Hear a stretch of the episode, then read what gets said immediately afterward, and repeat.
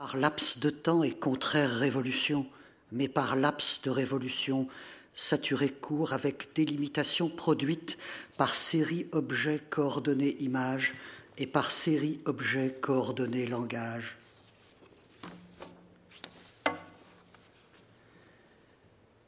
L'artiste dit le meilleur moyen de saloper quelque chose, c'est de lui donner un corps. L'autre artiste répond 3 novembre 1990, 4 novembre 1990, 5 novembre 1990, et avait répondu avant Auguste 14 1975, Auguste 15 1975, Auguste 16 1975. Si le temps que dure la journée ne suffit pas, le tableau est abandonné, dit l'autre artiste. Le meilleur moyen de ne pas saloper le temps est celui qui recopie le temps dans la date du jour.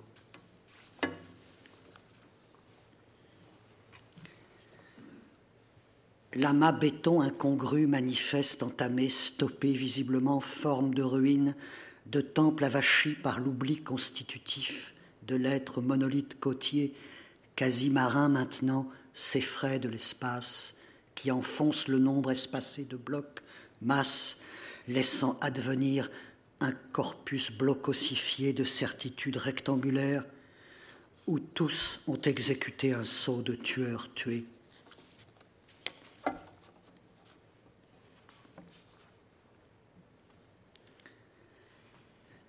Mémoire masse et mémoire image retournent le moment des parcs. Les loopings flous au centre de l'image ne fixent pas l'image sous le temps séparant.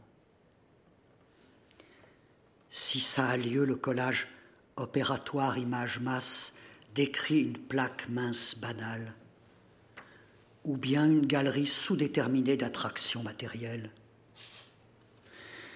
L'échange des places entre parcs et objets sable, béton, bois raye les espaces sans lieu. Cependant, les parcs non-objets s'aboutent à l'idée se souvenant. Des lieux sans espace à la fin, l'échange se rend indépendant des lieux. Mémoire, la boucle, lieu rappelant le cerveau et la sensation à leur coïncidence. Mémoire, le flux, fleuve sans eau cachant le courant de fond d'une éthique préordonnée. Mémoire, parc, pacte d'air liant sans périphrase. La mangrove se pense état intermédiaire d'automatisme et d'imprévisibilité non esthétique. Les monovilles dépressives inondables cerclent autour. Les embardées atmosphériques du tout pareil, appareil productif extérieur au lieu, sont causés. Ici, ce n'est pas la vie, ici gâchis, ici le résolutif pétrole en boucle d'activation air-gaz dissipe. La diction matérielle compose les choses temporellement. Symbiote vert bleu et noir opaque à partir de détails fins devinables, pixels d'atomes. La photographie du mythe muet en noir lyrique plat délocalise les choses agglomérées sur le lieu d'une colle.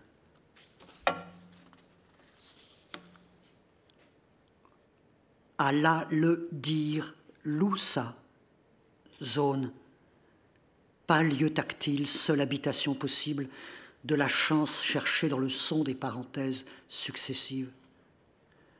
Loussa sans loge ni lieu, sans le jouable jeu calculable. Et fait de l'un ou, ou de l'autre, ça, visible, non visible, réitérant sous condition d'auto-effacement un plan par réciprocité, et c'est tout. Le considéré entre révèle la non-épaisseur type. Un ni lieu ni là figure la racine un peu bizarre de la matière.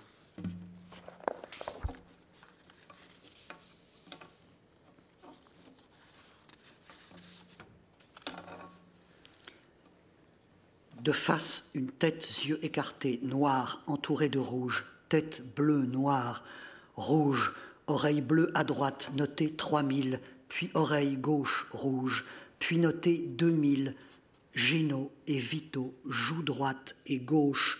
Le fond est écrit aussi nom et chiffres. Mente, 200 000 et chiffres illisibles. Deux têtes, figure droite, Matteo, puis noté 700 000. Tête, bouteille, yeux, goulot, Tonino. Gauche, yeux, bouche, virgule, point, puis noté 700 ou 900 000.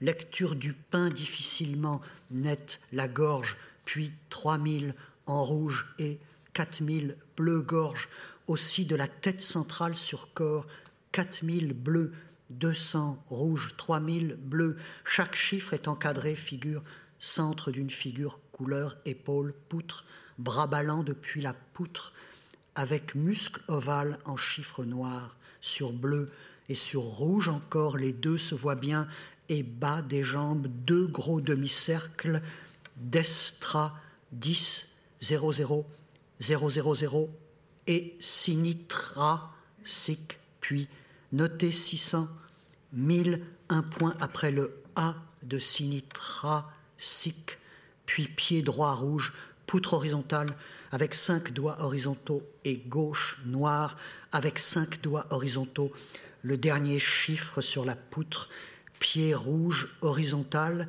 est 84, 90 287, 65, 43, 210. Le poète dit que le témoin devant l'image dit l'artefact décrit.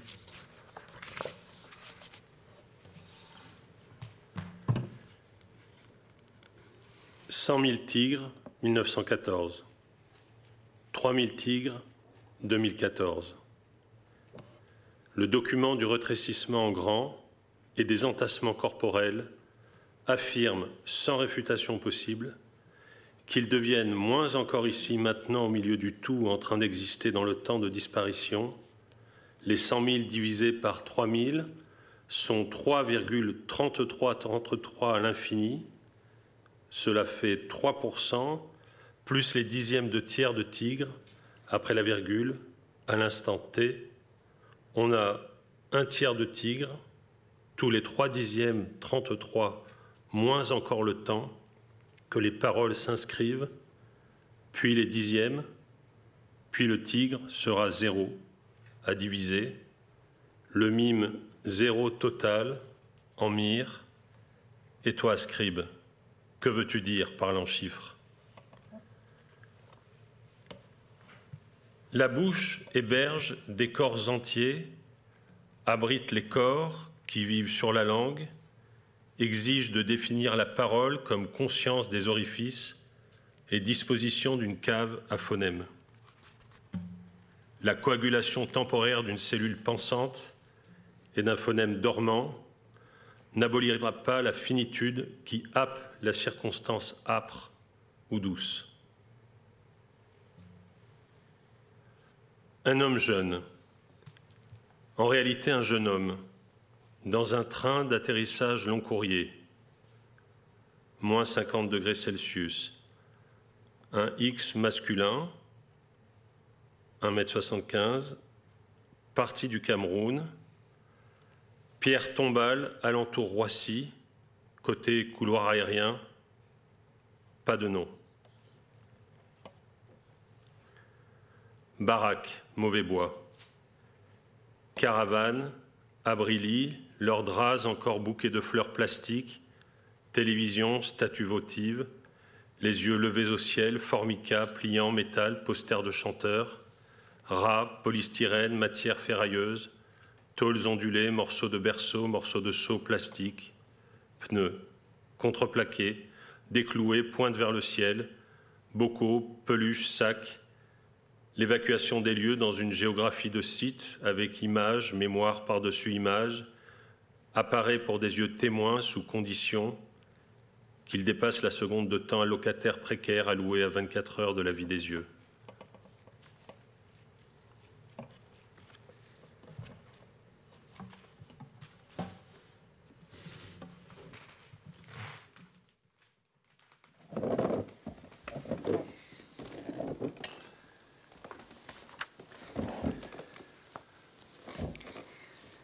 Chers amis, bonsoir.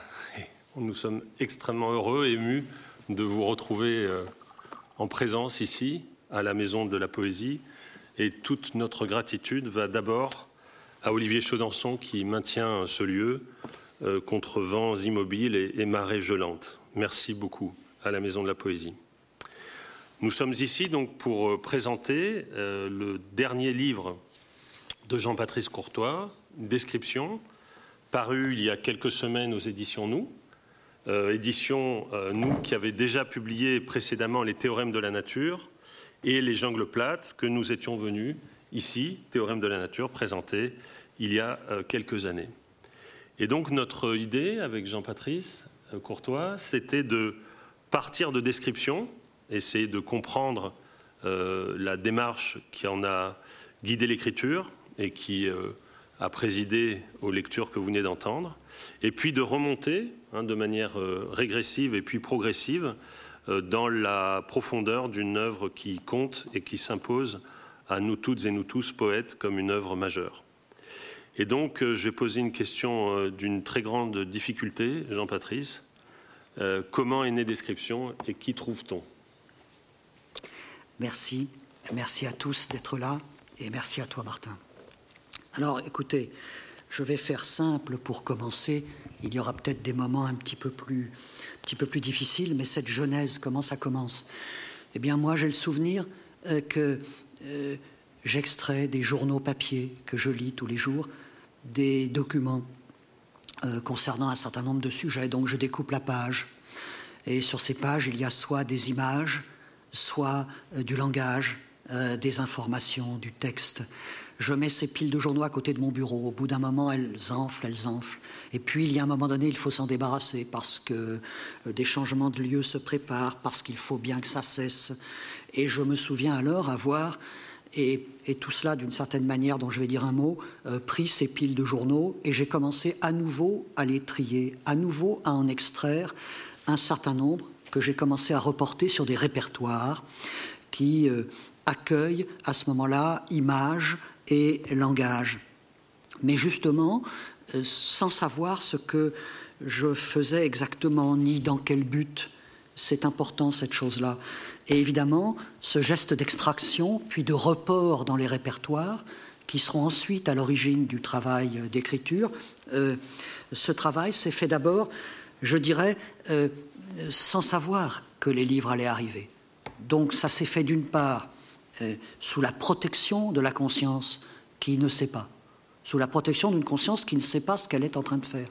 C'est toujours important. Les prochains livres se préparent en faisant de petites choses, en prenant de petites notes, en mettant un peu d'encre sur du papier ou en notant une chose ou deux, pas plus. Surtout pas un projet de livre, surtout pas un protocole. Je pratique l'écriture sans protocole.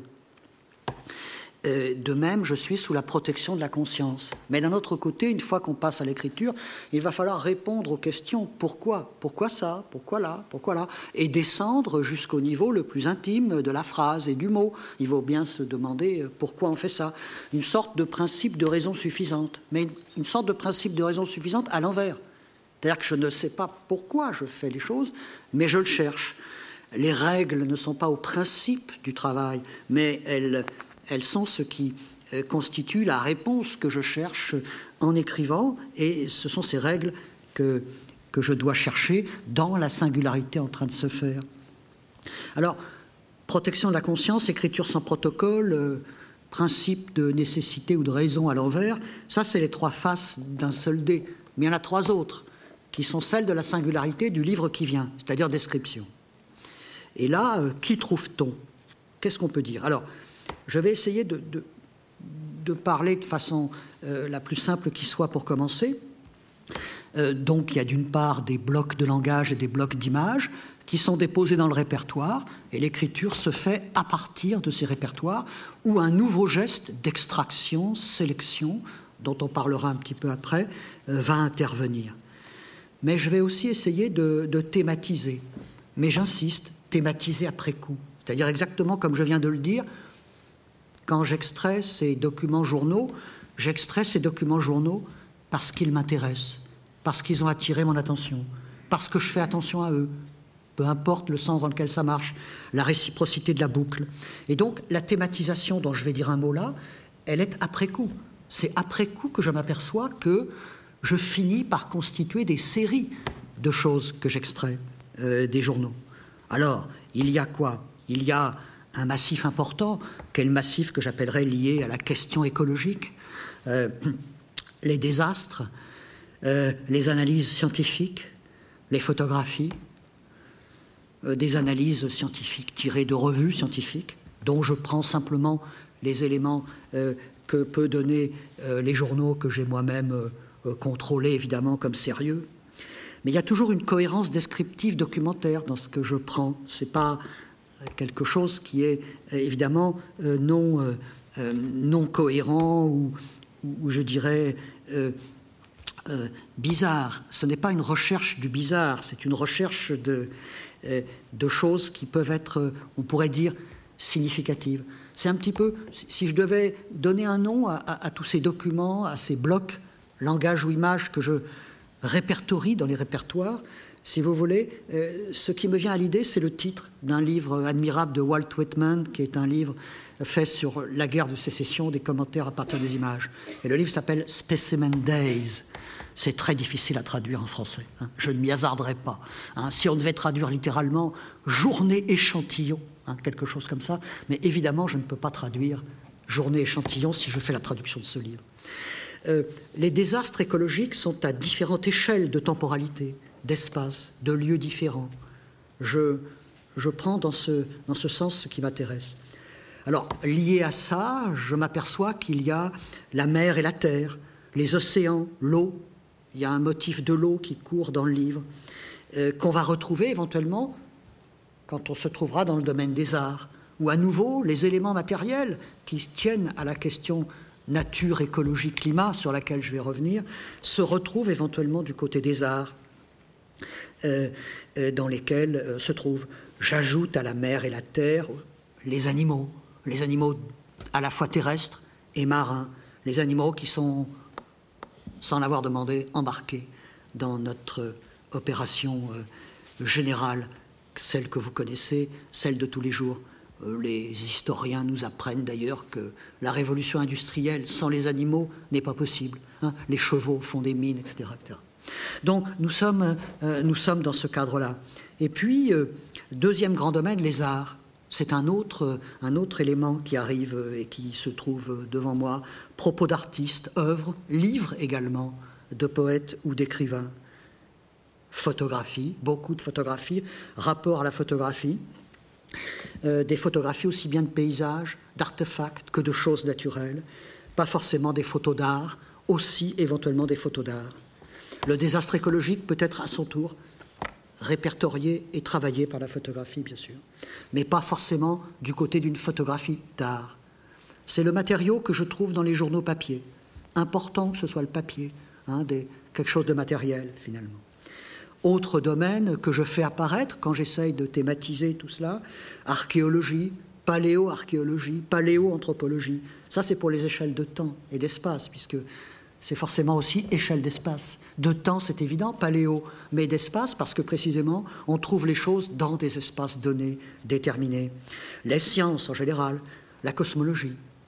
Je me suis aperçu en, réfléchissant et en euh, essayant de répondre aux questions euh, que, tu me posais, Martin, que dans Théorème de la nature, il y a un poème cosmologique. Dans Description, il y a un poème cosmologique aussi, un seul. Il y en a un.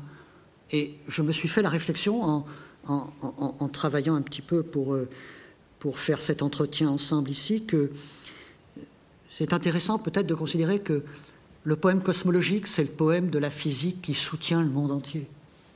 Et en réalité, il est tout seul, isolé dans le livre presque fragile, au milieu d'un ensemble de poèmes qui disent autre chose que ce que j'appellerais la régularité cosmologique, la solidité cosmologique, la tenue cosmologique. Donc les sciences aussi, neurologie dans l'infiniment petit, le cerveau, la physique, la question des tourbillons qui peut apparaître. Il y a aussi le domaine, euh, alors qui peut apparaître plus furtif, du, politique, même si peut-être tout le politique traverse l'ensemble des poèmes. La maladie mentale, dans Description, à travers une exposition d'artistes tout à fait impressionnante qui s'appelait Objet sous contrainte, qui a été faite à l'ENS. Les migrants, sous différentes formes, également. Chaque élément est stratifié, donc il est à la fois document, puis après, une fois que toutes ces choses apparaissent, je, me les suis fait, si je puis dire, apparaître en, répondant et en réfléchissant, car je ne l'ai pas constitué, encore une fois, comme un protocole préalable qui dit il faut qu'il y ait ça, ça et ça. Non, non, c'est ce qui, c'est ce qui m'intéresse, c'est ce qui me touche, euh, euh, euh, c'est ce à quoi j'ai affaire plus particulièrement. Alors, ils sont stratifiés après par les souvenirs et la mémoire. Comment ça se présente? Ben, Les poèmes sont isolés, chacun travaille sur une chose singulière. Chaque poème est une sorte d'individu. Il y a quelques exceptions, il y a des séquences, et les séquences sont toujours liées à des artistes. Donc il y en a deux dans Description. La séquence sur les cibles militaires d'Erlinde Koebel, artiste allemande, et la séquence des Chinese Fans, une œuvre de Liu Bolin, artiste chinois. Peu de figures et de personnes dans les photographies, documents, images, sauf, je me suis aperçu, ce qui peut toucher à l'Afrique. Vous en verrez peut-être tout à l'heure un exemple. Là aussi, je fais simplement un repérage. C'est une sélection par surprise. Ce n'est pas une sélection tout à fait euh, euh, innocente, bien entendu, mais c'est une sélection par surprise, si vous voulez, ce que livre euh, le journal le matin. Alors, les poèmes ne sont pas non plus dans, ce livre tous des poèmes issus de documents. C'est une majorité, mais ils ne le sont pas tous je me suis amusé à faire un petit compte pour, là aussi, préparer cet entretien. Et sur les 143 poèmes du livre, une trentaine sont des poèmes non issus de documents. Vous en avez entendu un dans ma lecture, tout à l'heure. Et c'est important. Ils sont là aussi, à des lieux particuliers dans le livre. Le premier poème du livre et le dernier poème du livre sont toujours des poèmes sans documents. Hein, les poèmes documents font masse au centre. Dans les formes des poèmes, je dirais qu'il y a dans ce livre particulièrement trois types de formes poèmes. Mais les formes poèmes sont sont pas reliées à la thématisation. Ce n'est pas tel motif ou telle thématisation qui va avec telle forme. C'est un entrecroisement complet. Les trois formes tels que je les nomme, et je reviendrai sur la question de la forme un petit peu après dans, ce qu'on va, va dire, c'est ce que j'appelle la phrase ligne poème, avec un trait d'union à chaque fois. Le poème se présente comme une seule phrase sur une seule ligne. Il y a le poème phrase, toujours un trait d'union, phrase au singulier. Le poème est constitué d'une seule phrase, mais sur plusieurs lignes. Puis enfin, il y a le poème phrase, toujours un trait d'union, mais phrase au pluriel. Et là, ce poème-là a lui-même une multitude de types de formes. J'en dirai un petit mot tout à l'heure, je ne détaille pas ici évidemment tout cela. Ovide est présent dans ce livre, il est d'ailleurs par la grâce de mes deux éditeurs que je remercie présent au colophon, et il est euh, il est dans le livre aussi. Ce n'est pas une référence, c'est pas utile d'aller lire Ovide, euh, sauf que c'est utile en soi, bien entendu. Hein. Je ne vais pas interdire, au contraire. Lisez, mais je veux dire, ça n'a pas de rapport direct avec mon propre travail, parce qu'il n'est pas une référence, sauf sous l'idée de la métamorphose, si l'on veut, mais il occupe une fonction.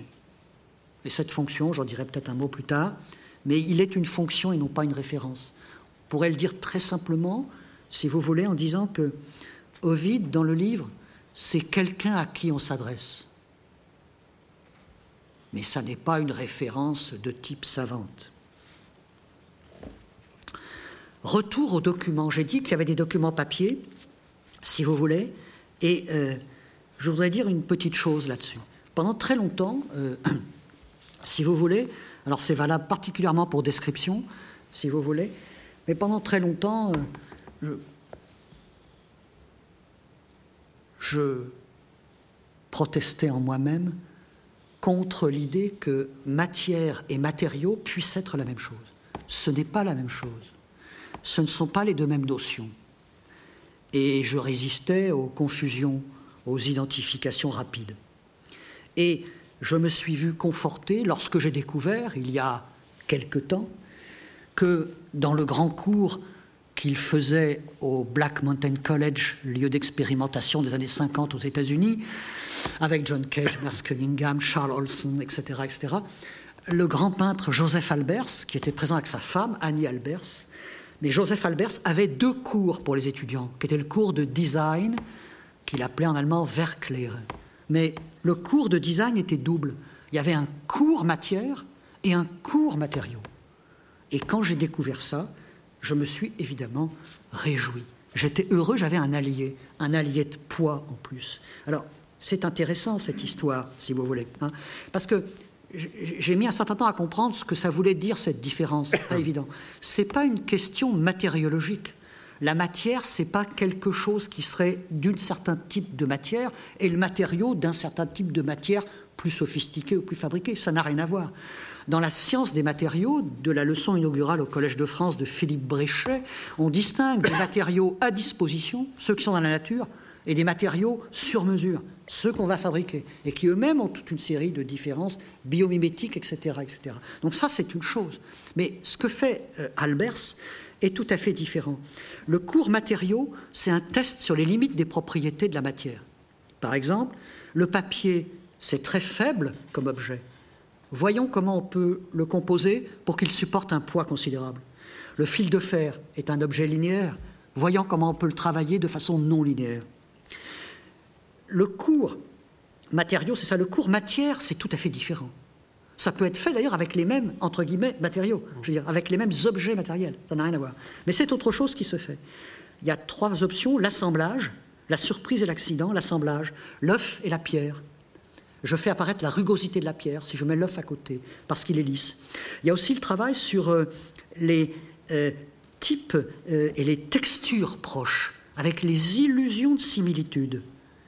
par exemple, j'ai été chercher cet exemple que je trouve fascinant, le cure-dent et les aiguilles de pain. L'objet naturel et l'artefact. Et puis il y a aussi les modifications de perception, peut-être encore plus fascinantes, sur lesquelles il a travaillé et dont j'ai retenu, si vous voulez, euh, euh, cette chose-là que je trouve magique quand on l'imagine, quand on la, quand on la prend vers nous, hein, le chardon et la fourrure. Et peut-être encore plus vertigineux pour moi, le café et le velours. Je suppose qu'il parle du café moulu, bien sûr. Hein. Le café et le velours. Et voilà comment il travaillait. Et c'était apprendre à voir et à penser. Alors, je me suis dit que j'avais aussi, euh, sans le savoir, produit des poèmes matières et des poèmes matériaux. C'est bien sûr là où je voulais en venir, et, je vais finir ce, premier moment. Hein. des, poèmes qui vont tester les, propriétés euh, du, du, matériau qui est en face de moi. Et puis, il y a aussi des poèmes matières où je vais faire des assemblages pour modifier les perceptions. Et un certain nombre de mes poèmes Bien entendu, j'ai fait tout ça avant de savoir ce que faisait Albers, puisque j'ai découvert seulement très récemment. Et euh, des assemblages où je peux assembler deux propos d'artistes ou des choses qui apparemment n'ont pas rapport. Et donc je dirais, pour finir, que ce que m'enseigne, ce que j'arrive à m'enseigner dans cette affaire de matière et de matériaux, c'est que peut-être le poème dans Description est, est une recherche sur la plasticité du document.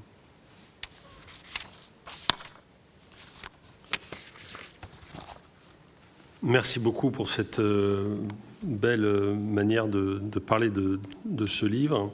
Euh, peut-être qu'on on ne dit pas tout, cependant, de ce livre, Jean-Patrice, si on ne rappelle pas qu'il s'inscrit dans un projet qui est plus ample, hein, c'est-à-dire qui dépasse ce livre même, euh, à savoir une, forme de trilogie dont un premier volume avait paru, les théorèmes de la nature.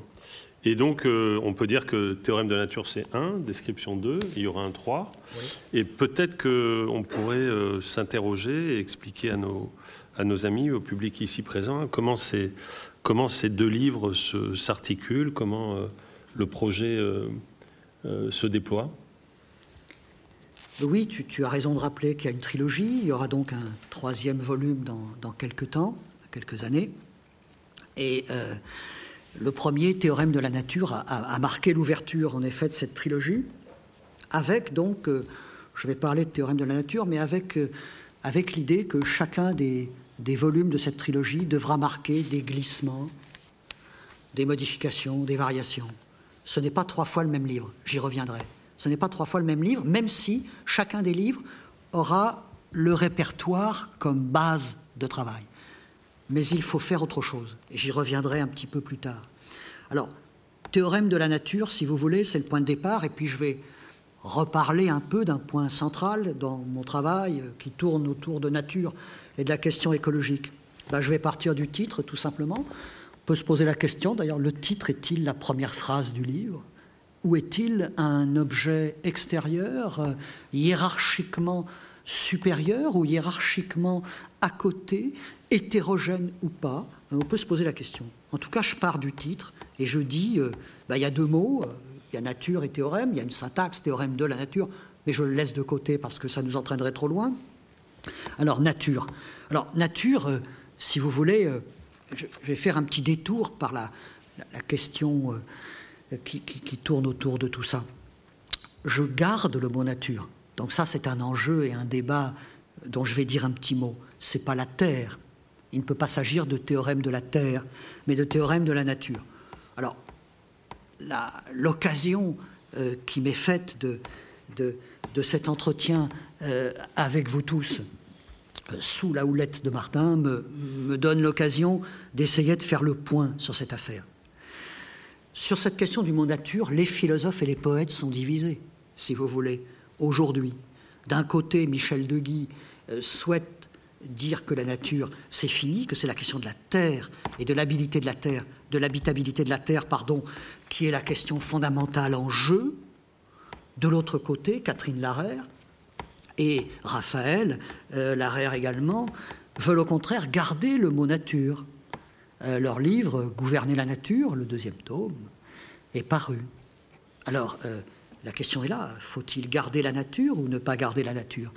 Il y a des changements, c'est une question très compliquée que je ne fais qu'évoquer pour donner des pistes. Hein. On ne peut pas la détailler en détail, la détailler en, trop long moment. Catherine Larère, dans un petit livre intitulé Philosophie de l'environnement de 97, ne voulait pas traduire, euh, si vous voulez, land ethic, le terme anglo-saxon par éthique de la terre. Je me souviens de nos discussions et elle disait non, non, ça fait, ça fait Vichy, la terre ne ment pas, ça fait tout ça, on ne peut pas le traduire comme ça. Euh, bien, mais un de ses grands interlocuteurs, le grand philosophe américain John Baird Callicott, vient de publier, 20 ans après, chez Wild Project, Éthique de la Terre. Le problème ne fait. la question ne semble plus faire problème, si vous voulez, sous la poussée probablement de la question de la Terre et des questions écologiques.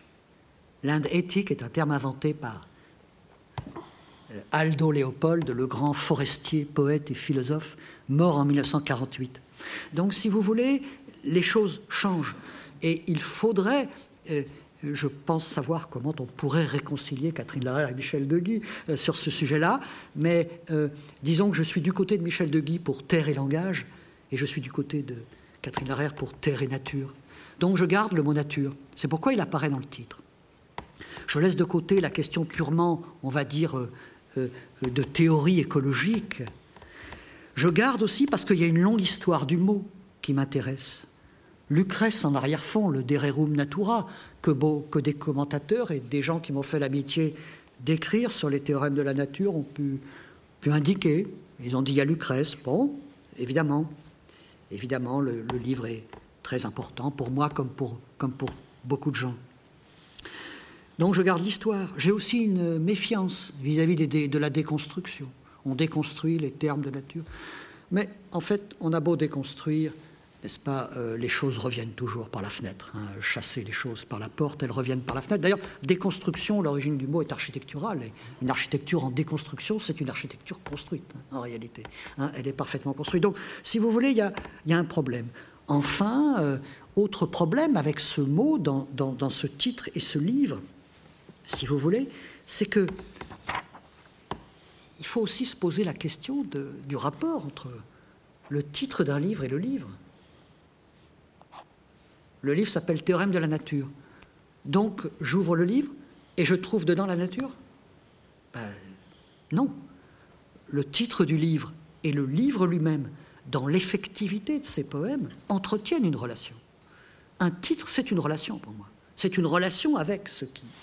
Ça n'est pas une, ça n'est pas une étiquette, ça n'est pas une solution, ça n'est pas une réponse qui dit ah ben voilà, c'est cela.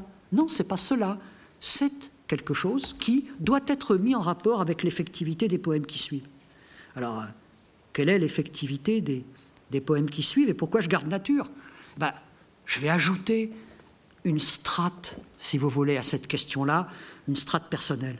Je pars d'une formule de Gilles Clément, le jardinier, paysagiste, philosophe, et qui dit ceci La nature n'achève jamais rien. De cette phrase, je tire des conséquences considérables. Les suivantes. Ça veut dire que pour moi, la nature, c'est ce qui marche à l'inverse de la terre en tant qu'habitée. Elle se régénère toujours, elle invente toujours, alors que notre propre invention de la terre en tant qu'habitabilité est toujours tournée vers la destruction. La terre habitable en tant que point d'articulation entre, si vous voulez, un écoumène physique et un écoumène moral, tend à anéantir la vie, donc la nature en partie. Alors, nous occupons et nous nous occupons de la nature d'une matière, pardon, d'une manière qui rend la terre inhabitable. C'est cela, je dirais, la syntaxe théorique qui m'intéresse. Et toujours la nature continue. Elle est le naturans de la fameuse natura naturans. Autrement dit, elle pourrait toujours être là, la nature, sous une forme inimaginable, mais toujours être là, avec une terre inhabitable. La nature est donc, euh, je dirais, sa naturensalité, si je puis faire cet affreux néologisme, pour voir, elle est, là, par définition. Alors, sauf à considérer, bien entendu, sauf à considérer, euh, alors à ce moment-là, les, les, choses ultimes, hein, le, dernier étage, c'est-à-dire l'anéantissement complet.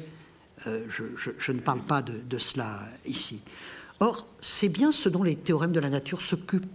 C'est-à-dire ce point de vue théorique que j'essaye de formuler ici, c'est bien de ça. Il est au point exact d'articulation de ce devenir incessant de la nature naturante, de son invention perpétuelle, y compris dans ce qui lui fait inventer en résistant à la destruction, comme ce qui lui fait inventer en cédant à la destruction. Et le motif de la chimie, qui est si important dans Théorème de la nature, est exactement ça. La chimie est une transformation permanente des matières et des choses. La chimie qui touche l'air, l'eau, la terre, ou même l'impérissable déchet nucléaire montre cette question-là.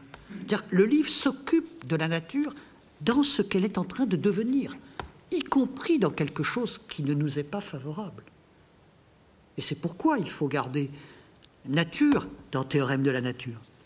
D'ailleurs, c'était le cas dans le livre précédent, Mélodie et jugement, paru aux éditions 1 sur 1, entre Les Jungles plates et celui-là, euh, où je, parlais d'une. Dans, dans, un moment du livre, il y avait quelque chose qui m'avait beaucoup frappé, euh, toujours parti d'un document déjà. Hein, euh, un fleuve grec, le fleuve Asopos, était pollué gravement et l'eau était devenue rose sous l'effet de la pollution chimique d'une industrie.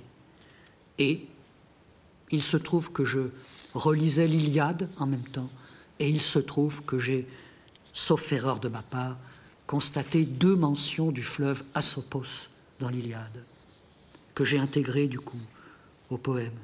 La Méditerranée n'est plus celle que nous connaissons, euh, ni celle d'Homère, bien entendu. Elle a été intégralement renouvelée par le pastoralisme, si j'osais une formule, est-ce que je peux oser? Oui, allez, j'ose. Le mouton et le berger ont été les architectes paysagers les plus puissants de la Méditerranée.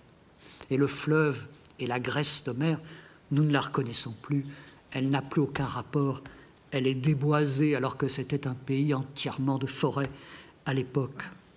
Donc, si vous voulez, c'est de cela dont je parle. Alors, l'écologie, euh, évidemment, euh, il faut qu'il y ait un lien, mais c'est pas seulement alors l'écologie au sens où il va falloir euh, renouveler le matériau poétique. Je ne travaille pas avec la question écologique pour renouveler le matériau poétique. Je travaille avec ce matériau pour qu'elle devienne formatrice de la forme du poème et non pas ce qu'elle n'est pas en elle-même. Le matériau écologique, le matériau documentaire de la nature, du climat, des désastres, n'est pas en soi formateur de forme. Mais je, travaille à ce qu'il euh, le devienne. Et la poésie est en lien avec la question écologique, alors à un autre niveau. C'est qu'elle est une écologie de la langue par le langage. La langue, non pas d'ailleurs parce qu'il faudrait que la langue soit conservée, non pas non plus de l'autre côté parce qu'il faudrait qu'elle soit actualisée. Je n'ai pas cette intention-là. Mais parce que j'appelle écologie de la langue dans le langage, le fait que ce qu'il faut conserver, c'est la possibilité que la langue puisse changer elle-même. Et dans les plus fines théories euh, écosystémiques des écologues, m'intéresse particulièrement à celle qui dit qu'évidemment on ne conserve pas les écosystèmes. Je le disais d'ailleurs, la Grèce de mer n'existe plus, plus rien n'existe. Tout est anthropisé. Euh, et, au fond des fosses marines les plus terribles, il y a du plastique. À 12 000 mètres, dans les fosses marines, les fameuses Mariannes. Donc il n'y a, a pas d'autre chose, il n'y a pas d'autre destin que celui-là. Donc, si vous voulez, moi ce que j'essaye, c'est ça, de, de faire qu'il y ait cette possibilité de la langue. Car la langue, elle est, comme le dit le poète russe Gennady Haegi, elle est, ce qui est dans l'ayant tout subi langage, avec des traits d'union. Gennady Haegi sera mon artiste invité pour ce soir, le grand poète tchouvache de langue russe. Voilà, je l'invite pour une ou deux citations qui viendront après. Et je l'invite ici pour une citation aussi pour montrer ce que peut être cette question de la forme. Je le lis. La poésie ne crée pas une mélodie inerte conservée dans la langue, mais le verbe et le faire tournés de manière neuve avec craquement du maître constructeur. Il est d'ailleurs en train de parler, quand il dit ça, de Klebnikov et Malevitch, c'est-à-dire de ceux qui changent. Mon idée, je la suis toujours, mais je la déplie un petit peu, c'est-à-dire qu'il s'agit de préserver la possibilité même de changer, hein, et non pas la possibilité euh, de l'identité à elle-même. En ce sens, en ce sens, je suis aussi du côté de Mallarmé quand il dit la nature a lieu. Je sais bien que pour euh, certains, la nature a eu lieu. Mais ce n'est pas ce que dit Mallarmé. Mallarmé dit la nature a lieu. Et je suis de ce côté-là. La nature a naturance. Je regarde en face essayons de regarder en face, y compris lorsque la chimie est en train de traverser nos matériaux et nos propres corps. Évidemment, l'étage au-dessus, je ne l'envisage pas. Actuellement, nous savons que 99% de la vie qui existe aujourd'hui ne ressemble absolument pas à ce qu'elle était à ses débuts. Ça veut dire que 90% des formes de vie d'aujourd'hui n'existaient pas au début de la vie. Mais, mais la vie ne s'est jamais interrompue l'étage supérieur, je me refuse ici à l'envisager.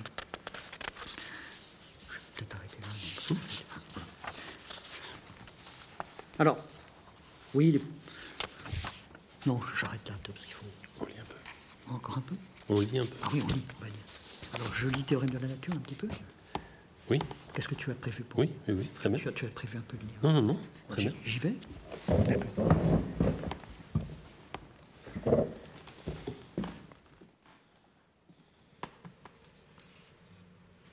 théorème la nature.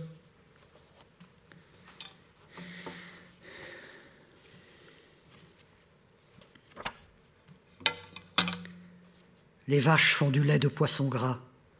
Il y a parce qu'il n'y a pas de lieu des vivants sans transport particulier établi depuis les inoculations industrielles.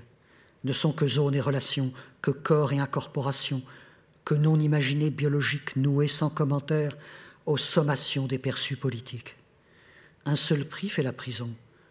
Logistique et logistique. Un document idéal type opérationnel processuel, c'est l'injecter à des fins de gras. Le document laitier, qui procède et est de procéder, se tient là, luisant d'écailles. Dans la vie réelle, les documents précèdent leurs exercices surlignés.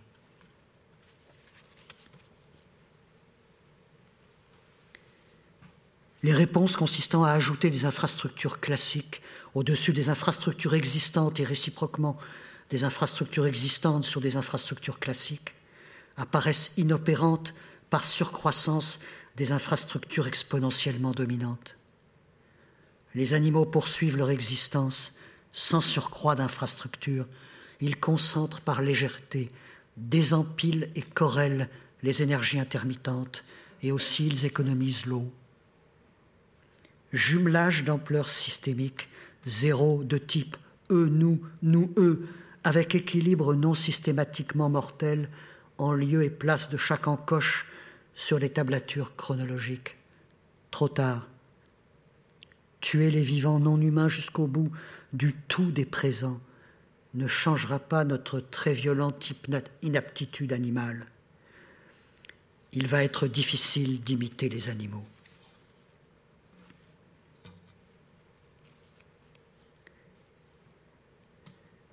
Ce qu'il y a de mieux dans les musées, ce sont les fenêtres.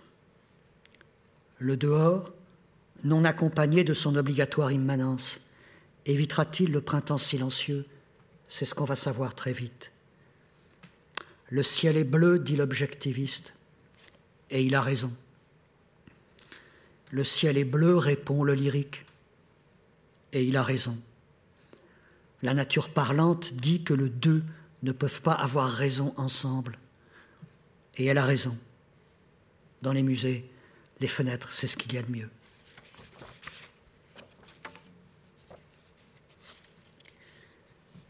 Les loutres de montagne, plus touchées par le DDT interdit que celles des zones estuariennes et des marais qui les sauvent mieux, ont documenté la beauté de l'autre côté de la montagne par leur taux de morbidité le temps intégralement réel mis à lire la totalité de l'œuvre chimique régionale copie le temps intégralement exact de la biologie animale. La géographie des loutres devine que la lisibilité des variations appartient à un théorème lent.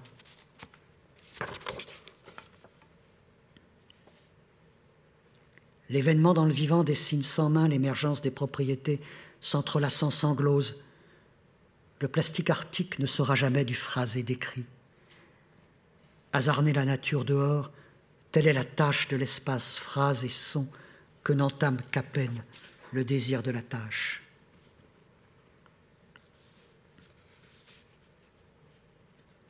La jacinthe d'eau, le cadmium, le strontium, l'algue porphyra, le minuscule rotifère, organisme de nourriture des crabes d'eau, le manganèse, le septième continent plastique, les îles artificielles, les fleuves et les rivières, les mangroves, les 435 réacteurs nucléaires, la danse de la vache des héréros et leurs costumes couleurs en tissus coloniaux retaillés pour une langue syntaxe, leurs voisins les namas, les polypes coralliens, les arbres urbains, les arbres forestiers, les herbes plantes de bord de route en surconsommation de CO2, les êtres manifestations concrétions, les entités hétérogènes entre elles et à elles-mêmes à force d'y être forcées, tous existent au titre de résidus de la politique.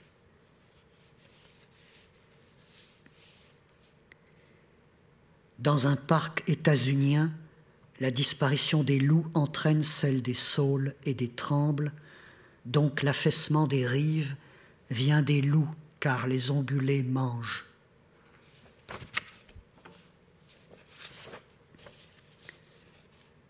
Il n'y a plus d'espace hors des causes pour les lieux qui viennent.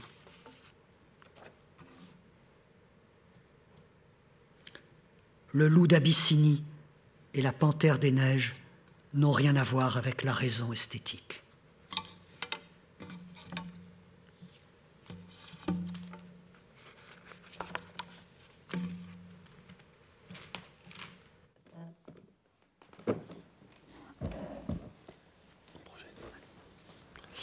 Alors on va projeter maintenant euh, quelques documents euh, sur lesquels euh, Jean-Patrice s'exprimera.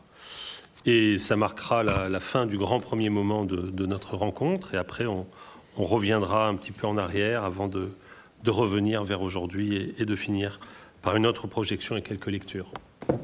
Donc il y a deux séries de, documents et c'est toi qui dis si tu veux en parler ou pas. Ah, après. Après? D'accord. On voit d'abord.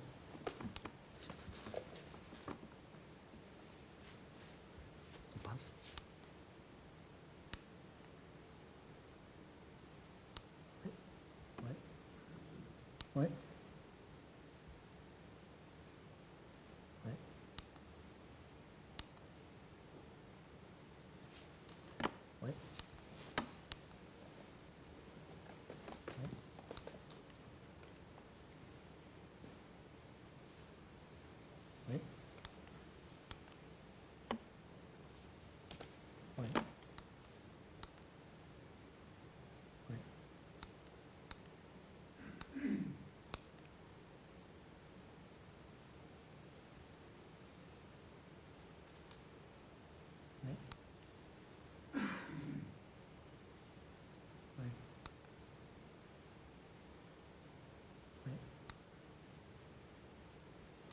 C'est la fin, non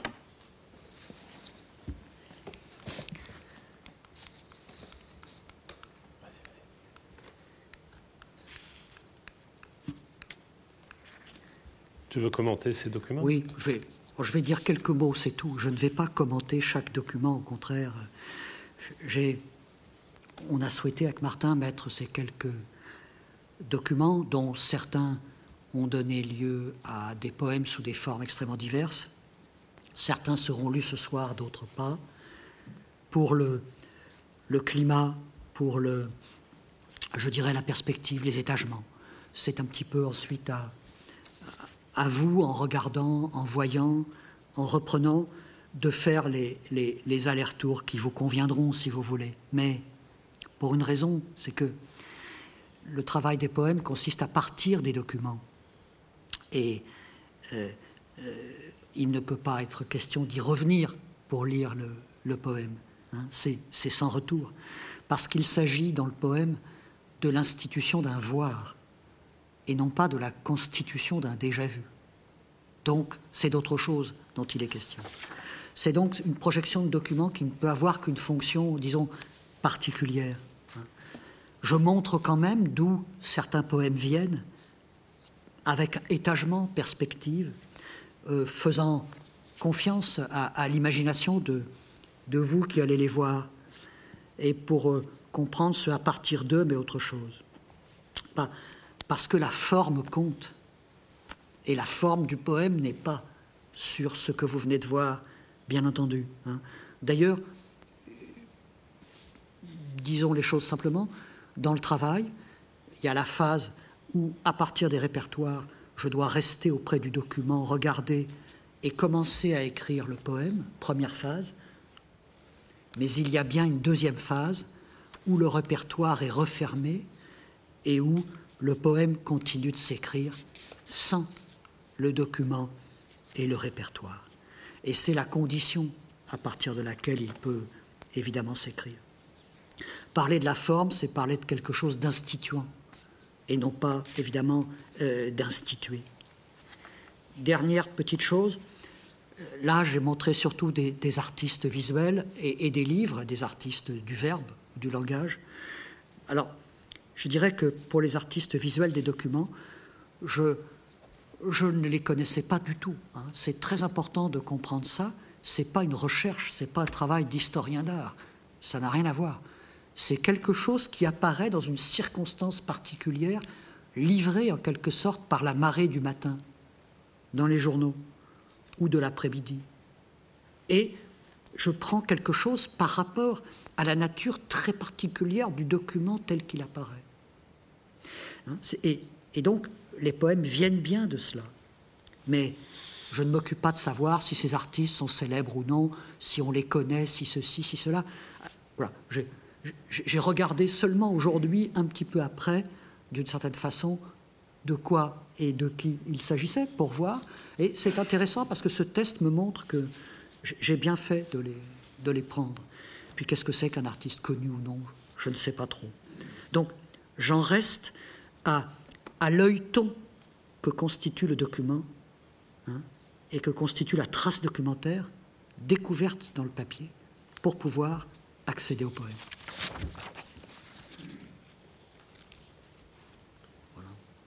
On arrête les documents? Oui.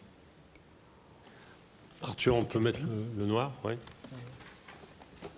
Merci. Ah, j'ai pas dit ce que c'était, on a vu, oui. oui. On peut peut-être simplement, par hommage, je peux redire simplement pour l'oreille ce qu'on a vu. Euh, Alors Arthur, on va remettre. Merci. Non, non, non, non, non. je, veux dire, on a vu. Euh, Alors Arthur, Maggie, on va pas remettre. Maggie Marin, euh, la pièce chorégraphiée Beat de 2014 une photo du film vidéo d'André Stegman Mangrané qui s'appelle 16 mm, euh, le travail de Halsey Rodman, Gradually We Became Aware, qui est une série d'installations faites dans un endroit qui s'appelle High Test Site Desert, en Californie, Liu Bolin, des extraits de Chinese Fans, Alexandre Dovzhenko, une image de la danse de la Terre, c'est tout simplement une des plus grandes, si ce n'est la plus grande scène de danse au cinéma. Jean-Luc Godard, Adieu au langage, c'est le chien Roxy que vous avez vu au bord du lac Léman. Euh, Roxy, à, ma grande, à mon grand désespoir, a raté la Palme Dog du Festival de Cannes. Oui, il y a une Palme Dog à côté des autres palmes. Et on a vu deux images d'Apichatpong Veracetakul du film Cemetery of Splendor, film absolument admirable, et les photos de couverture de livres, Les Métamorphoses de Vide, La lumière du monde de Derek Walcott, Rosa de Thomas Arlan et l'anabase de Xénophon. Alors maintenant, on va te livrer un exercice. Tu vas te livrer un exercice difficile parce que les tes lectrices et tes lecteurs euh, te connaissaient euh, par une certaine allure, une certaine méticulosité, des, livres de poèmes assez courts, denses, ramassés. Euh, je les montre, hein, vie inverse, euh, hors de l'heure, euh, complications du sommeil, d'arbre et d'œil. Et puis, euh, un événement s'est passé, un événement poétique, qui a aussi correspondu à un changement d'éditeur. et cet événement, c'est un livre qui a constitué une espèce de pivot dans ton œuvre. Et c'est ce livre considérable, hein, qui est Les Jungles plates, qui est le premier livre que tu avais publié aux éditions euh, Nous, il y a exactement 11 ans, en 2010, et qui a euh, lancé, euh, pour ainsi dire, une nouvelle période ou une nouvelle manière, comme on dirait en peinture. Et peut-être qu'il serait intéressant que tu, que tu nous dises hein, comment, comment ce changement de, manière s'est produit, hein, comment tu en es arrivé aux au Jungle Plate, dont on lira aussi quelques pages ensemble. Oui, alors, il y a une rupture, un saut. Euh, ben, tu as raison, bien sûr, c'est évident. C'était la même question que me posait Antoine Emaz. Euh, donc, je suis heureux de, citer son souvenir ici. Alors, que s'est-il passé, me disait-il Que s'est-il passé? C'est bien la question que, beaucoup se sont posées. Alors, c'est forcément une rupture. Si c'est une rupture, elle a forcément rapport avec, je dirais, ce qui n'est pas l'écriture, c'est-à-dire avec ce qui se passe dans la vie, le biographique ou l'autobiographique des raisons, dans le fond, à tout ce qui n'est pas la poésie.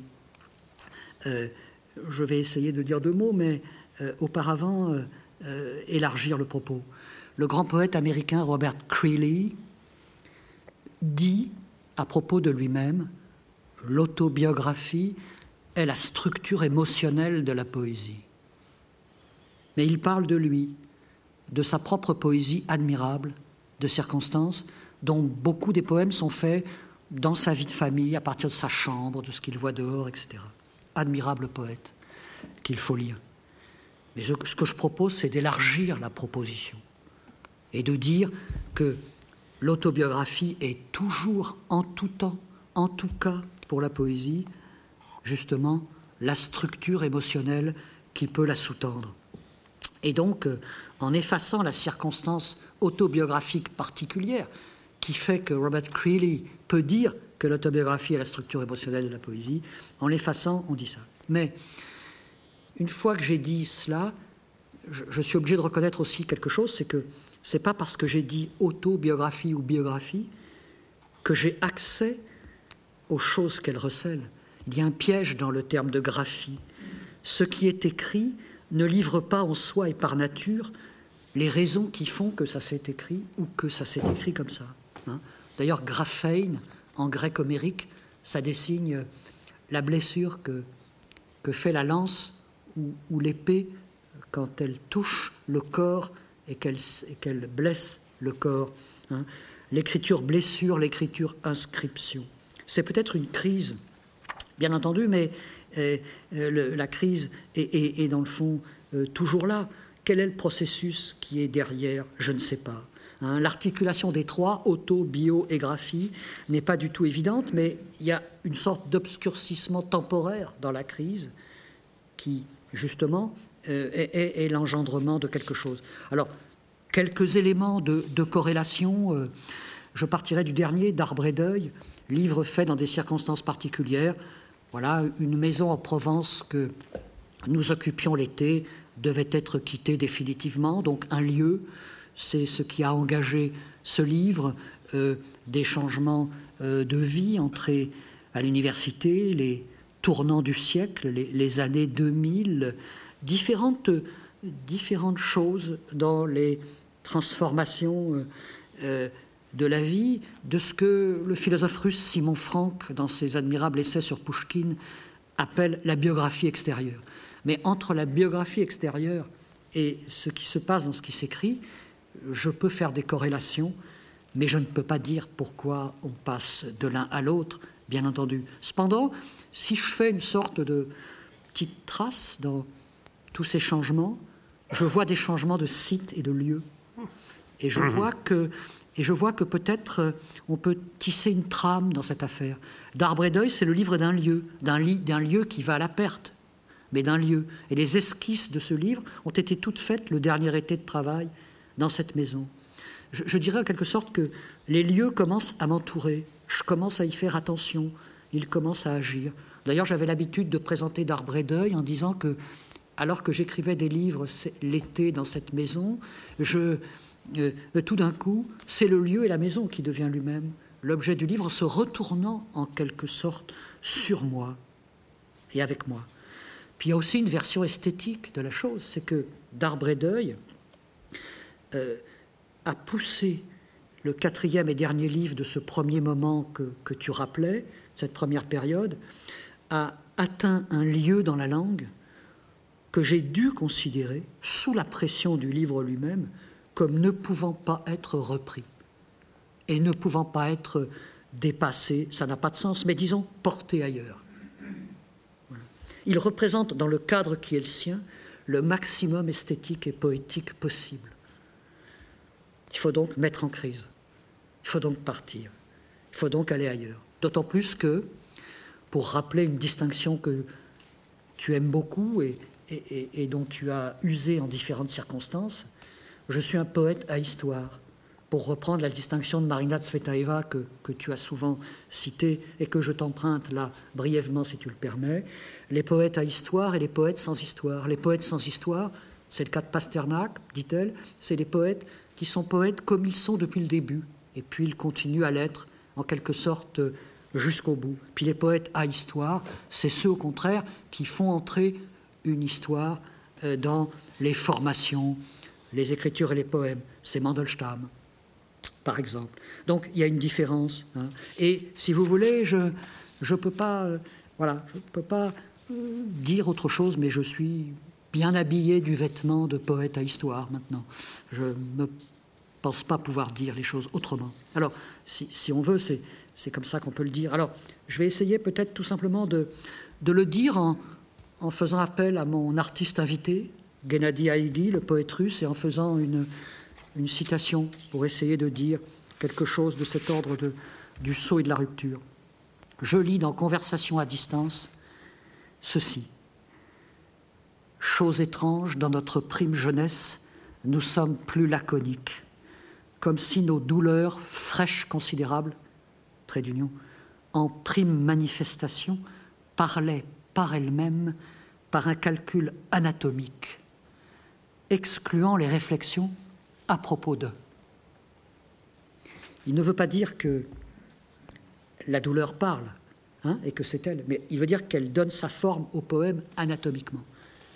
Et qu'ensuite, il y a le à propos d'eux. C'est ce qu'il appelle le, la manière de trancher entre l'existant pensable et non pensable. Eh bien, disons que le livre Carrefour, qu'est Les Jungles Plates, s'est mis à se tourner à propos d'eux, à regarder le à propos d'eux. Alors c'est un livre Carrefour avec cinq parties différentes. C'est pour ça que c'est un carrefour. Oui, je sais, étymologiquement, carrefour c'est quatre, mais on trouve dans le dictionnaire de langue médiévale un texte médiéval qui dit le carrefour des trois chemins. Donc je, me sens autorisé à parler d'un carrefour à cinq parties, même si le quadri, euh, bien sûr, est, quatre, je, je, le sais. Alors cinq parties avec différentes formes, différents tons. Je vais dire les choses très simplement, c'est un livre dont je pense que je ne le maîtrise toujours pas. Et je ne sais pas si je le maîtriserai un jour. Quand je dis le maîtriser, ça veut dire euh, être capable de faire un retour réflexif un peu, un petit peu soutenu dans une direction qui, m'importe. Je, ne suis pas sûr de pouvoir le faire, si vous voulez. Mais euh, ces cinq parties sont toutes différentes et les différences sont elles-mêmes sur plusieurs plans. On, ne va pas détailler, mais ce sont des différences de ton, de forme, de position, de phrase, de ponctuation.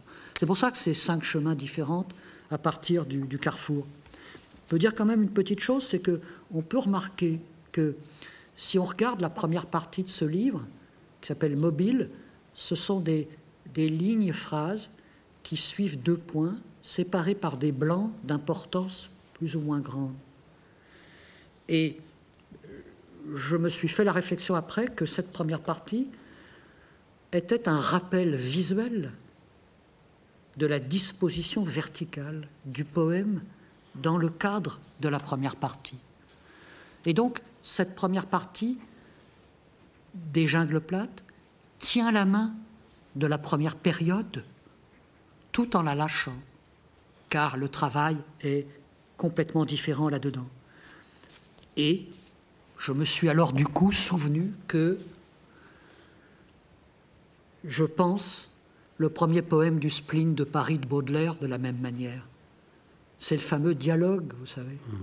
Et le rappel visuel, la position en position initiale du poème de Baudelaire, je l'ai toujours pensé comme ce qui tenait la main au poème à la disposition verticale en vers, quoi qu'il ne soit pas en vers, on est d'accord hein C'est un rappel qui se situe à notre niveau, un rappel quasi iconique qui dit quelque chose. Et puis ensuite, le poème de Baudelaire passe à la prose. Euh, je ne dis rien sur l'expression poème en prose. Ce rappel. Et donc, ça m'a fait penser que, en disant entre ces périodes, oui, il y a saut et rupture, c'est évident, mais il y a aussi un rapport de continuité-discontinuité. Et l'image que j'ai, je ne peux pas la dessiner là, parce qu'on n'a pas prévu de dessiner quelque chose, mais c'est une figure qui se trouve en, bas de certains vêtements euh, euh, grecs ou, latins, je ne sais pas comment ça s'appelle, mais c'est la figure où vous avez un rectangle en dessous et un rectangle au-dessus qui fait comme ça, puis un rectangle. Il n'y a pas de contact entre les deux. Alors, vous, voyez, quand vous enchaînez ces petits, ces petits rectangles, il y a continuité et discontinuité. Il y a très exactement ce que, j'emprunte une métaphore linguiste, peu importe d'où elle vient, liaison sans enchaînement. Ça, ça m'intéresse beaucoup. Et donc la rupture, euh, c'est à la fois ça. Et dans le fond, euh, Peut-on relier ces cinq parties? Je ne sais pas. C'est une réserve, ce livre. Je sais que la trilogie pourrait être rapportée à, ce livre, euh, à ce livre épais, bien qu'il s'appelle Les Jungles plates, à ce livre épais. Euh, euh, et, et, il fonctionne comme une réserve pour beaucoup de choses. Alors peut-on relier les cinq parties? Mais le principe du carrefour, c'est que les cinq parties se détachent de leur point de rencontre. Et donc, euh, le principe, c'est que la surprise, c'est le carrefour. Et le processus part ensuite dans les cinq directions. Il faudrait alors rentrer en profondeur dans les phrases elles-mêmes pour aller rechercher comment elles gardent la mémoire du centre. Bon, c'est évidemment un travail euh, très long et, très compliqué. Alors, on pourrait dire aussi une chose, euh, pour finir cette partie-là, et je m'arrêterai là, c'est que la première période de la disposition verticale du poème, que la première partie des Jungles plates, n'est-ce pas euh, Conserve. Voilà, conserve et rappelle, était un travail sur le fameux vers libre international ou vers international libre, je ne sais plus comment on l'appelle, le fameux, c'est l'expression de Jacques Roubaud, que j'appelle moi le VLI, mais plutôt du genre, euh, que j'appelle plutôt le, le vers lambin indigent, si vous voulez, hein, c'est-à-dire un peu mollasson la plupart du temps. Et je considère que mes quatre premiers livres sont au moins un travail critique sur cette question euh, du vers libre. Alors, on ne peut pas montrer comment, mais dans la phrase, la syntaxe et le rapport avec le vers, il y a cette dimension-là. Et, d'arbre et d'œil arrête cette partie parce que j'emprunterai cette fois une image à la physique, physique nucléaire. Le livre est devenu surcritique le point surcritique en physique nucléaire, c'est que c'est quand, euh, n'est-ce pas, il y a le déclenchement d'une réaction, je lis pour ne pas faire d'erreur, lorsque la perturbation énergétique d'un atome dépasse une certaine masse critique. Et là, il y a un jeu de rétroaction qui intervient. C'est une sorte d'équilibre instable de rétroaction. Et euh, ce point surcritique me semble tout à fait atteint, on pourrait essayer de le montrer dans le cas de d'arbre et d'œil. Donc il faut arrêter. Et je ferai une liaison maintenant avec la deuxième période, après avoir fait une, liaison avec la première période. Quels sont les objets qu'on appelle justement en physique surcritiques? Le Soleil est surcritique. La Terre est surcritique. La vie elle-même est surcritique. Eh bien, le Soleil, la Terre, la vie elle-même dans l'ensemble de ces interrelations qui vont dans ce que je travaille du microscopique neurologique jusqu'aux euh, destructions forestières, c'est le à propos de vers lequel je me suis tourné dans la deuxième période. On va lire un petit peu des jungles Ah, oui. Alors.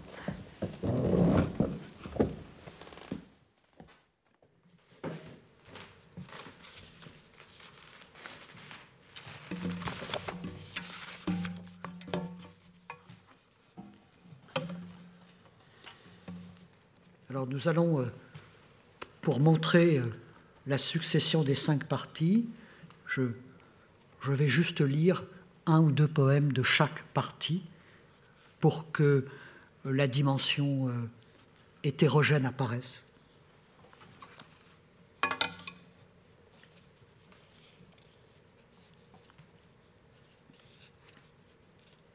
Donc, mobile, première partie.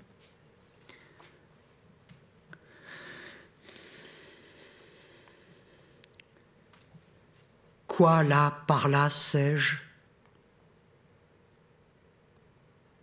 Contour rétractile, griffe, où est le lieu de qui y est? Pure d'eau de tissu pendant le sentiment de squelette. Faisant, laissant entrer l'eau dans l'eau. Pas l'habitude du tissu d'aucun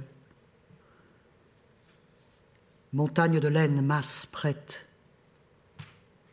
et d'eau en tissu, pur tissu, ça ne tourne pas. La soie rouille dedans depuis les intestins. La peau serviette éponge mal. Au dedans du dehors, du dedans qui une première fois dehors a.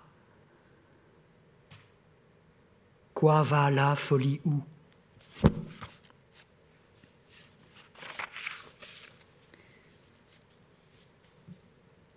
Organes de la parole, ce ne sont pas eux qui disent. Langue est cette lumière qui n'en veut pas.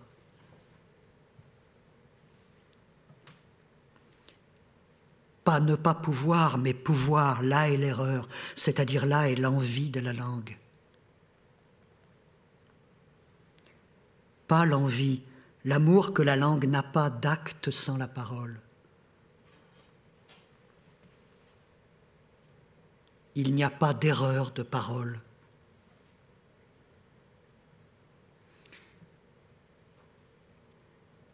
Dire le mot il n'y a pas, dire la phrase il y a, c'est ce qu'il y a qui est. Ça range les surfaces. Deuxième partie, chapeau. L'un disait à l'autre, Nous sommes les deux plus remarquables chapeaux actuels, moi dans le genre moderne, vous dans le genre égyptien. Si les anciens ont pris le chapeau pour l'hiéroglyphe de la liberté, les modernes ont considéré la liberté comme un hiéroglyphe en forme de tête nue sans visage. N'oubliez pas que pour passer de vieux chapeau à chapeau neuf, et pour banal que soit cette opération, doivent se succéder l'étranglement sur une forme et l'ébouillantement en chaudière en passant par la réversion pure et simple du dedans en dehors. Ce qui va au chapeau comme un gant n'est finalement qu'une somme de maltraitance encyclopédique.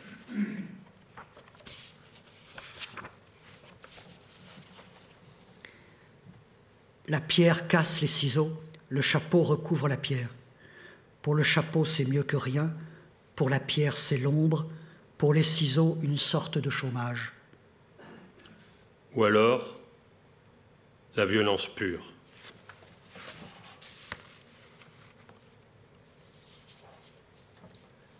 Si on marchait dans des chapeaux au lieu de marcher dans des chaussures, c'est probablement à d'autres difficultés qu'il reviendrait alors de gâcher l'existence. Les intuitions ne sont pas là pour décourager toute expérimentation. Ce serait trop facile.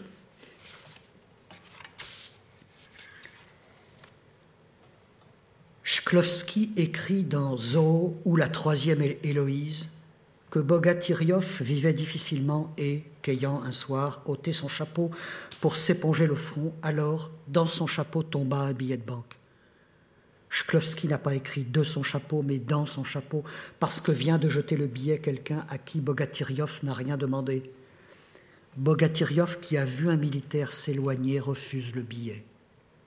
Dans le conte qu'a écrit Daniel Arms, Semoniov perd son mouchoir, sa chapka, sa veste, ses bottes, cela en les cherchant et s'endort.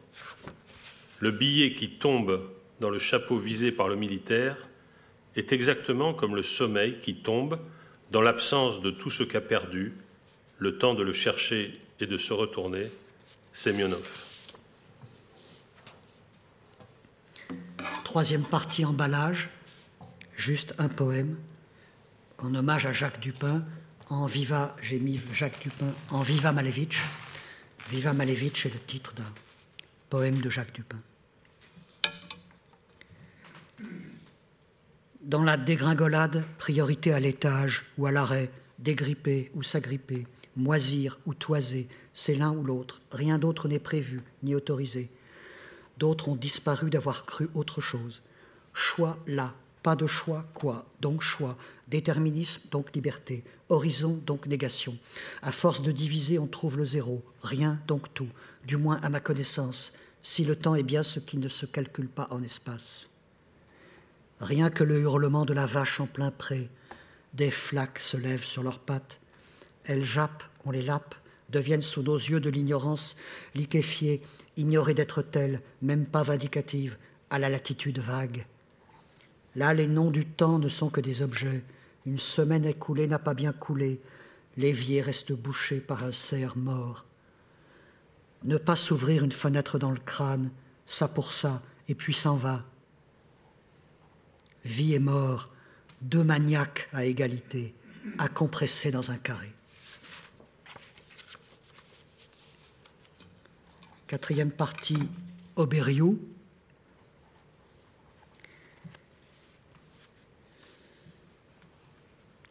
Tout doit disparaître oui, mais il est difficile de répondre de toutes les disparitions, du lion, du chat, du chien, du requin, du petit veau, du bœuf fou qui montait aux arbres majestueusement. Le chemin est flou, et que faire des araignées, des mouches et autres reptiles, des bacilles bénins, des bacilles malins, des montagnes ignorées de bacilles encore inconnus, dormant bienheureux comme des bienheureux? Reste la jubilation des sciences libres et l'écoute du chien objectif.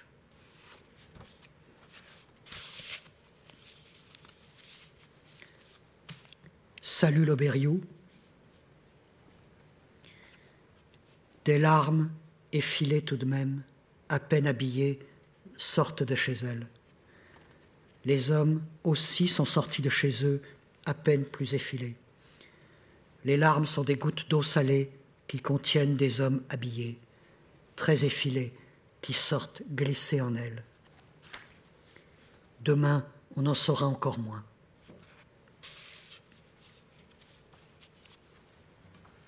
Dernière partie, diversion.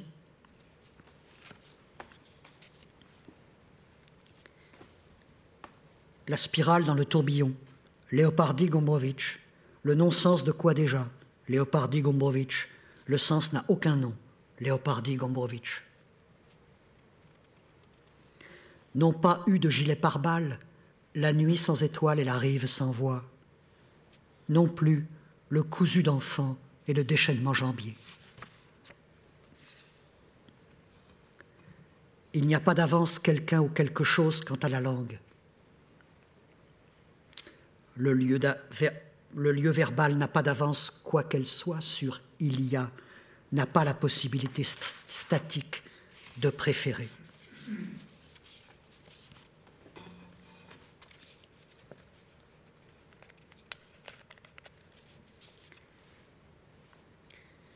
À Bruno Guitare, prière des morts en forme de musique répétitive à l'infini. Le temps fuit.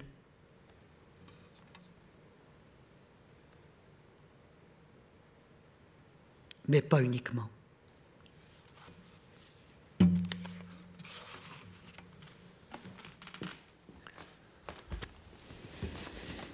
Alors on se dirige vers la, sortie, pour ainsi dire. Hein. Il nous reste trois petits moments à partager avec vous. Un moment consacré à aujourd'hui, à ta politique d'aujourd'hui, à ce qui vient donc. Ensuite, on fera une, courte projection d'autres documents et on finira euh, pour vous saluer par une, par une lecture. Voilà. Donc peut-être tu pourrais dire quelques mots sur euh, le livre à venir, hein, en tout cas sur la manière dont tu, euh, euh, conçoit ton travail aujourd'hui, hein, en continuité Bon. Sur le livre à venir, ça va être un petit peu difficile parce qu'il est vraiment. Non, mais sur ta politique aujourd'hui. Oui, voilà ma politique aujourd'hui parce qu'il est en cours. Mais euh, voilà, sur la politique aujourd'hui, je vais essayer de dire quelques points, euh, pas plus parce que le, mhm. le temps passe. Hein. Alors, premièrement, si vous voulez, sans aller trop loin, je ne fais pas de poésie documentaire. L'expression a existé dans l'histoire dans les années 20.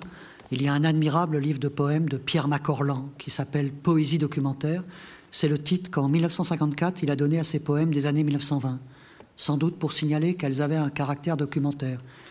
Ce caractère documentaire était lié aux années 20 de Montmartre. Dans Du monde entier, Blaise Sandrard appelle une partie documentaire. Également, nous sommes dans les mêmes années. Le mot documentaire va être inventé vers 1915 pour le cinéma documentaire. Bref, on est dans un contexte. Je n'en dis pas plus.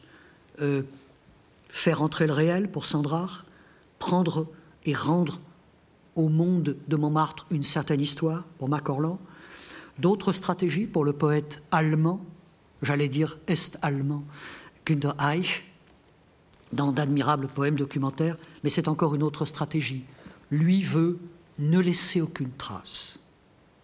Toutes ces poésies ne sont pas du tout ce que euh, j'essaie de faire, même si j'ai beaucoup de respect et d'amour pour les trois poètes que je viens de citer. Mais je ne fais pas de poésie documentaire. Alors, euh, euh, il y a une certaine distance au document, ça fait partie du, du travail, et Dans le fond, il s'agit de rester auprès du document de façon telle que petit à petit, euh, je puisse instituer le poème. Et quand je regarde le poème après, ben, je suis plus ou moins loin du document. Il y a des distances plus ou moins grandes. On est plus ou moins proche. Mais précisément, euh, ce n'est pas une question, euh, je dirais, de distance au sens physique, au sens de la ressemblance. Tous les poèmes sont à distance du document, même lorsque des poèmes semblent tout proches du document, semblent avoir, je dirais, euh, euh, presque répété quelque chose du document. Euh, il ne faut pas avoir peur de la copie. J'appelle lever l'inhibition copiste le fait tout simplement que je change de médium quand je passe de l'image au langage. Donc, il ne faut pas avoir peur. Et quant au langage, c'est la même chose. Il est de toute façon, il est de toute façon repris. Donc, euh, les poèmes qui ont l'air les plus proches du document en sont tout aussi loin que les poèmes qui ont l'air d'apparence loin du document. Ils ne sont pas plus proches. Pourquoi? Parce que bah, c'est une question de transfert du matériau. Le matériau est transféré, transféré, transformé. Hein. Et j'insiste, pour moi, dans ce moment du passage, c'est à une zone non procédurale que j'ai affaire, encore moins avec protocole, hein, bien entendu, puisque je l'ai déjà dit, mais intégralement libre de toute contrainte. Mon regard rétro-théorique s'arrête là, si vous voulez. Je ne vais pas, bien sûr, entrer dans, dans la chose. Je tiens le document jusqu'à un certain point, et à un moment donné, je lâche la main et le regard, et à ce moment-là, le transfert des composants du document, des relations entre les composants, toutes ces questions poupées ne se posent plus pour moi. Je passe au poème. Ce n'est pas, attention, ce n'est pas que l'objet de la parole et du poème soit devenu indifférent à l'objet document, c'est que cet objet n'est plus en mesure de fonctionner comme condition de la parole. C'est autre chose. Et donc, c'est le problème que j'appelle ressemblance et reconnaissance. Les poèmes de la trilogie, vous l'avez entendu, je pense, on peut reconnaître le monde dans lequel on se trouve, ce monde où je veux dire qu'est-ce qui se passe ici maintenant, mais il ne ressemble pas à proprement parler. D'où d'ailleurs, ce n'est pas de la poésie documentaire, hein. puisque la poésie documentaire, vous pouvez retrouver ce dont il est question jusque dans sa ressemblance à travers la chose. Je ne me sers pas du document pour faire un poème, mais je me sers du document pour faire un regard qui va faire un poème. Et donc, vous le voyez, il y a euh, des étagements. Le document, c'est une propulsion. Il est une dictée pour une propulsion, mais il n'est pas une diction comme une invention. C'est ce que j'appelle ouvrir le document. Donc ce n'est pas le regard, c'est pas le regard, je crois, qui se met en mouvement jusqu'à ce qu'il se saisisse de l'objet. C'est mettre l'objet que je regarde en mouvement jusqu'à ce qu'il enseigne au regard quoi faire avec le poème. Alors un point important aussi dans les poèmes de la trilogie, euh, que je l'ai mis en quatrième de, couverture, les poèmes sont juxtaposés, ils sont comme une succession. Et l'image que, que j'emploie serait celle des diapositives. C'est une série de diapositives mentales, sonores, de langage. Et la diapositive comme dispositif de projection, pas comme dispositif évidemment d'exposition. On en faisait dans la famille autrefois, tout le monde en a peut-être fait. Ce qui me fascinait le plus, je vous le dis tout de suite, ce n'était pas forcément les, images projetées qui avaient tout en plus une, forcément une thématique commune, ce qui n'est pas tout à fait le cas de, évidemment de mes livres.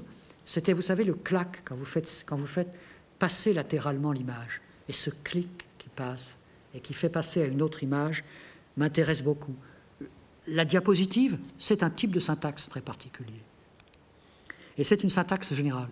Je voudrais qu'il y ait une syntaxe qui lie tous les poèmes, pour différents qu'ils soient. Ils sont différents entre eux, les poèmes, et pas seulement euh, en eux, mais je veux qu'il il y ait une syntaxe des poèmes entre eux, et pas seulement une syntaxe en eux, en chacun d'entre eux. Il y a un son général des poèmes, je ne dis pas plus, j'en ai dit peut-être, euh, puis-je faire cette allusion, euh, je dis un peu plus de choses sur cette question du son dans la lecture conférence que j'ai faite au CIPM à Marseille à l'invitation de Michael Batala en septembre 2019 et que vous trouvez sur lien et que vous pouvez regarder sur, sur le site. Alors la forme, si vous voulez, bon, il y a une question de forme, il faut la poser je suis très frappé de l'affaiblissement de la question de forme. Ce n'est pas du tout ce qu'on dit. Mais je ne peux pas entrer dans trop de détails. Je vais juste euh, rejouer la partie Gennady Haïgui une dernière fois, mon artiste invité, pour montrer comment je, pense qu'il faudrait penser la forme.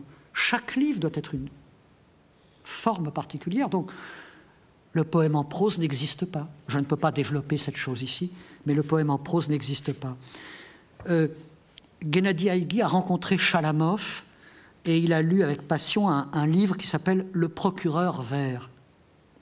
Et voici ce qu'il dit, simplement.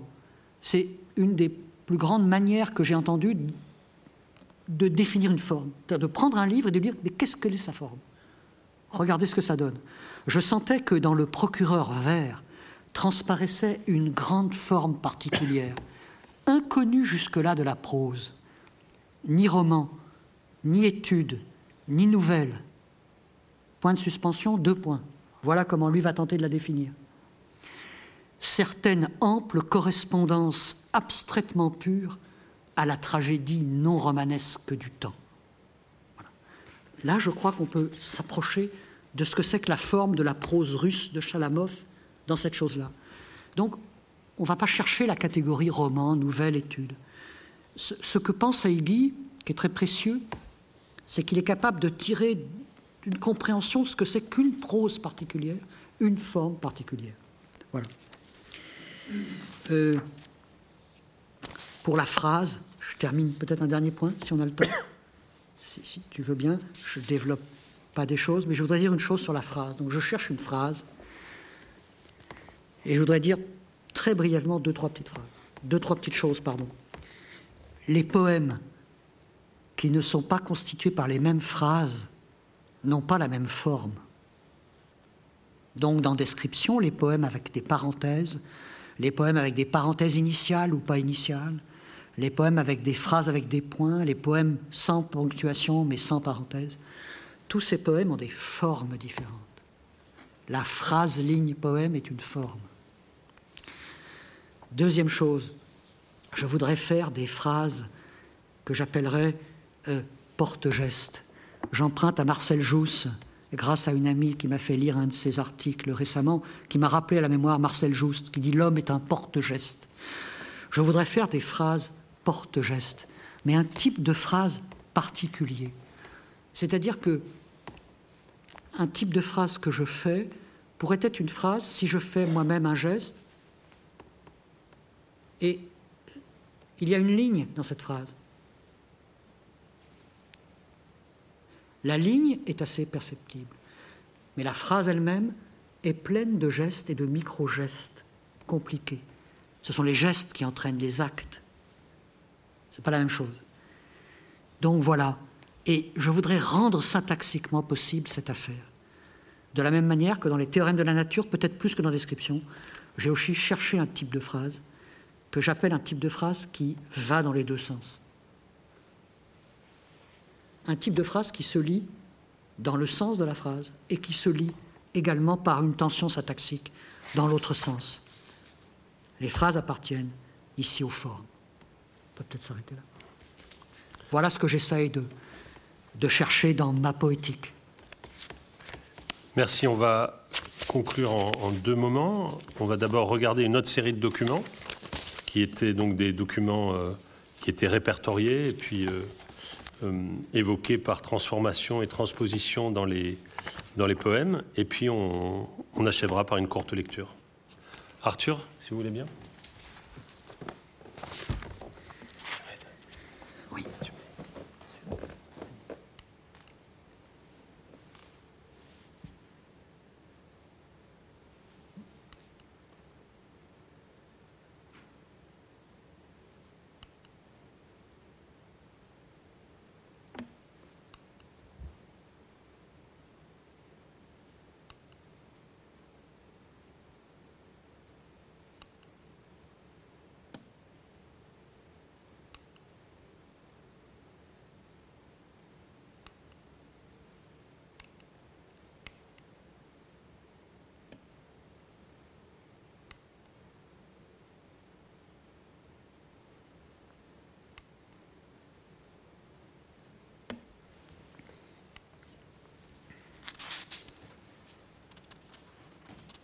C'était pas prévu. Ça.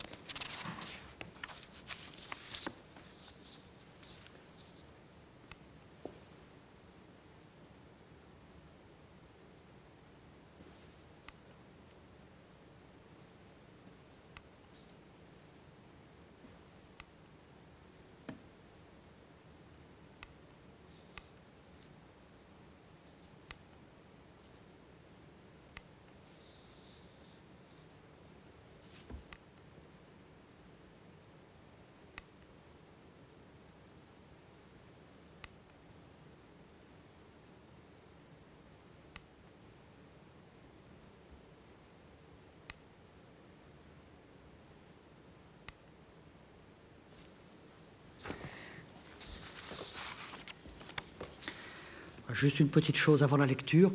Vous avez vu les noms des documents. Alors, je signale, bien entendu, c'est nécessaire, que la photo que vous avez vue du mathématicien Gilles Courtois a été faite par la photographe américaine Jessica Wine, qui prépare un volume de photographies sur les tableaux des mathématiciens du monde entier, qui est à paraître au Princeton University Press dans quelque temps, je suppose.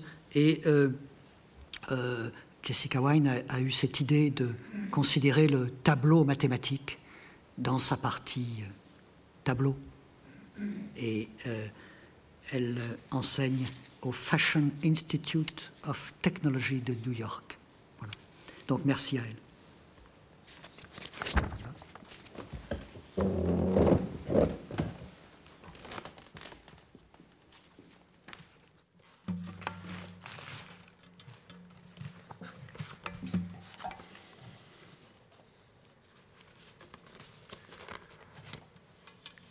La phrase qui rend le sol intéressant pour la danse est une métamorphose du sol en phrase pour la danse. Sauter par-dessus le temps, AGM, animaux génétiquement modifiés, produire des fonctions, le saumon antigel, la vache à lait maternelle, miniaturiser, la vache éprouvette, le steak imprimé, l'ingénierie tissulaire, Agrandir, le tartare de plancton. Nourrir, spaghetti d'algues, pleurotes olées, phytothère à plancton, terrarium à insectes. Offrir de beaux noms, la silice amorphe. Varier les opérations secrètes, dioxyde de titane agent de blanchiment. Activer le variable, l'or inerte devenant opérant actif à échelle nano.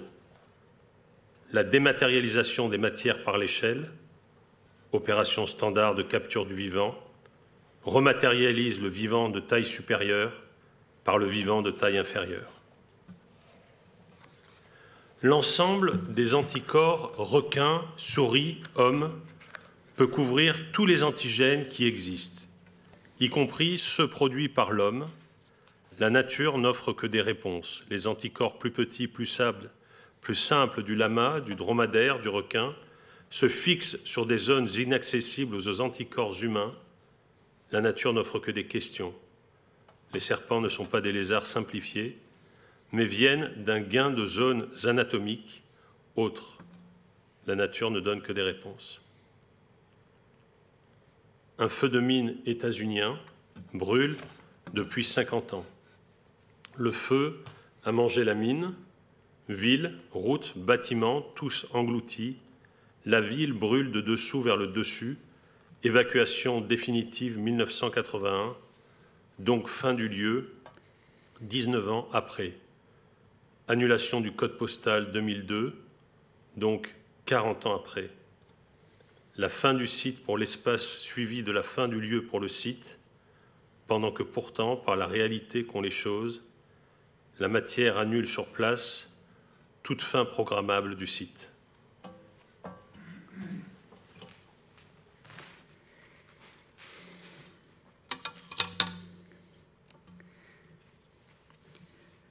Albert Badin, majordome à la cour de Suède, XVIIIe siècle. Angelo Solima, précepteur de la cour du Liechtenstein, XVIIIe siècle. Juan de Parera, assistant de Velasquez, XVIIe siècle. Don Nicolao, prince du Congo, XIXe siècle. Auguste Sabac Elcher, valet à la cour de Prusse, XIXe siècle. Bénédicte le Mort, frère franciscain de Sicile, XVIe siècle. Jean-Baptiste Bellet, révolutionnaire français de la Convention nationale et du Conseil des 500, XVIIIe siècle, rembobine à l'envers l'acte migratoire dans les photographies du photographe posant lui-même avec objet et costume. Le ballon, le carton rouge, les crampons, la coupe argentée, signe professionnel 20-21e siècle.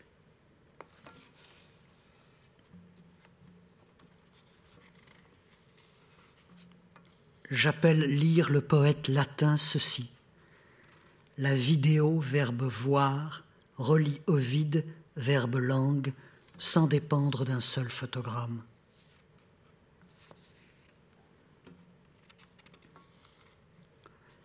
Retourner sur le lieu d'une pensée revient à représenter les limbes entre le conçu et le reçu.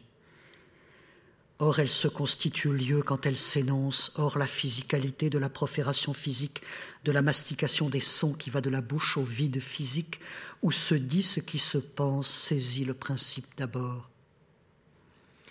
La parole saute dans le vide, c'est la pensée, pas de retour, sinon pas de geste. Voilà une mort loin d'être terminée.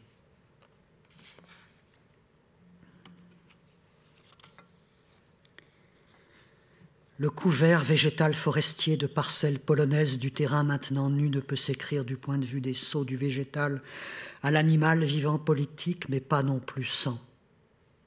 Traduction. Éprouve les événements, racine, remémoration de la dépression, tissu cellulaire intime, pas d'oubli, le réseau des vaisseaux, choc psychique collectif, la forêt, refoulement et précipitation au profond du profond, racine, asphyxie de la mousse, dissolution des trois cent mille, oppression des tiges, disparition cendrée de l'air, parois des capsules de sporophytes explosants, cage thoracique, mousse survivante, mémoire et émoussement, l'usure des mousses en tapis de partout, mémoire, traduction, semblable à une psychose, la forêt.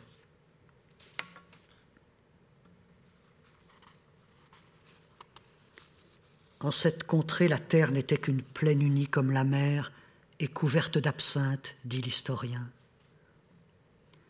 En cette mer, la terre n'était qu'une plaine de visages couverte de modifications silencieuses.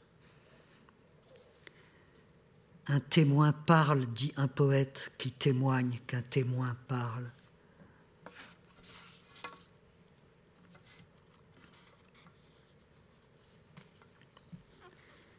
Mettons que je m'appelle comme je m'appelle, mettons que je sois enveloppé sans besoin d'espace plus étendu qu'un corps.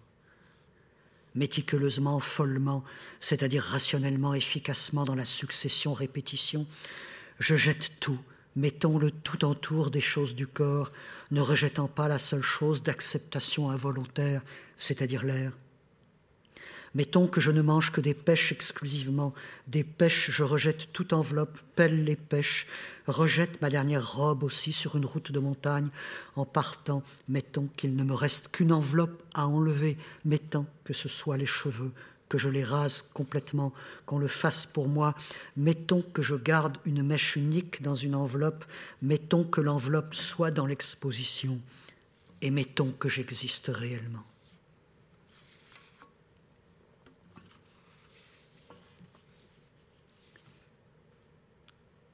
Le son des pixels phrastiques fixe les doctes déchets.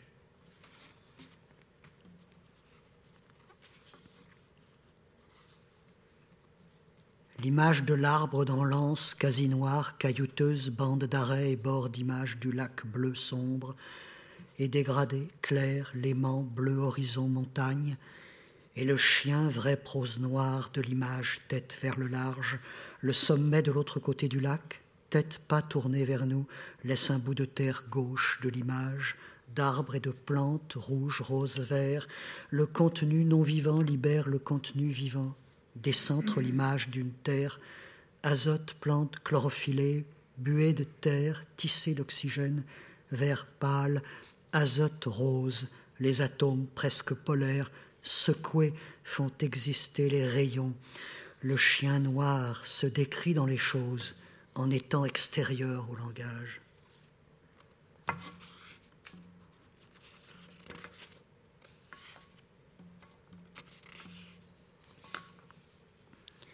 D'abord le rythme à travail de dentelle évite de projeter des images, l'intention d'annuler les intentions prime. Seule la mathématique durée temps loge le vivant commence et dure pour que le vivant se reconstitue à partir de quelque chose d'abstrait. Rien de naturel, dit l'artiste, trame, fond, maillage identiquement invisible, semblable à la liberté consécutive au rythme rapide, lent. Tout ça dans la cause du rythme qu'on voit tout le temps dans la rue quand on est dans la rue Chapeau, manteau, marche, flux et reflux des seuls gestes, et la marche, le corps prend le pouvoir. Yeux baissés sur le plan incliné, la file des corps et la liaison des mains balanciers équilibrent la file chaînée souple. La hauteur des mains dictée par l'inclinaison des plans. Descendre, remonter, recommencer, rien d'autre, le temps que ça dure. Jamais le beat ne s'interrompt rapide ou lent il varie, c'est tout. Corps et battements discordants accordant les perceptions sur le lieu des sons. C'est selon le beat que le corps lit l'entrecroisement du plan et de la mesure que le corps peut. La jambe valable est la jambe collective, c'est-à-dire la mente sans plan d'une prose.